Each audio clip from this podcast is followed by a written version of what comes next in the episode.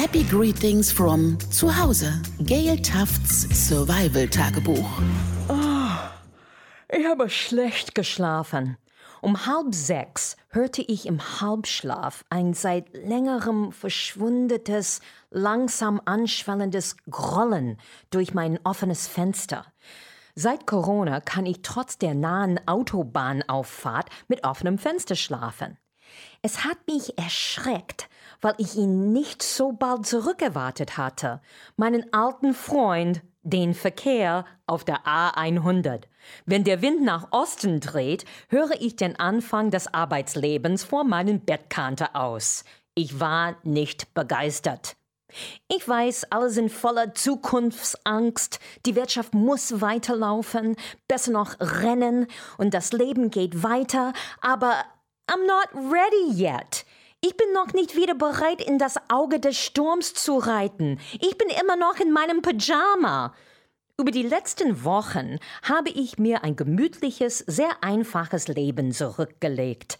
Und obwohl es sich am Anfang überwältigend und unsicher anfühlte, hat es bestimmte Vorteile. Zum Beispiel ein Leben in Pyjama.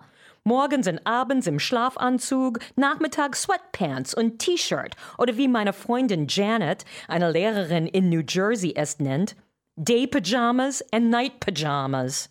Keine Frau, die ich kenne, hat in den letzten sieben Wochen einen BH getragen. Selbst die Stadt war in Gemütlichkeitsmodus.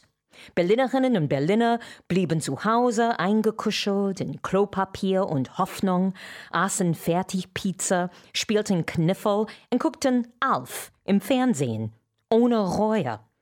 Wenn man einen Nachbar traf, würde man solidarisch mit Abstand gegrüßt und bekam ein aufbauendes Lächeln geschenkt.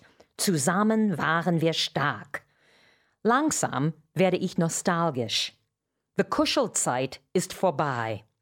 Als ich heute Morgen zum Bäcker ging, habe ich schnell einen 20-Euro-Schein in meine Sporthose gesteckt. Als ich für einen Kaffee und die Zeitung zahlen wollte, rollte die junge Verkäuferin die Augen und sagte mit einem dicken Berliner Akzent, Hast du das nicht kleiner? Ugh. Ich habe probiert, durch meine Atemschutzmaske freundlich zu lächeln und sagte, sorry, das ist alles, was ich dabei habe.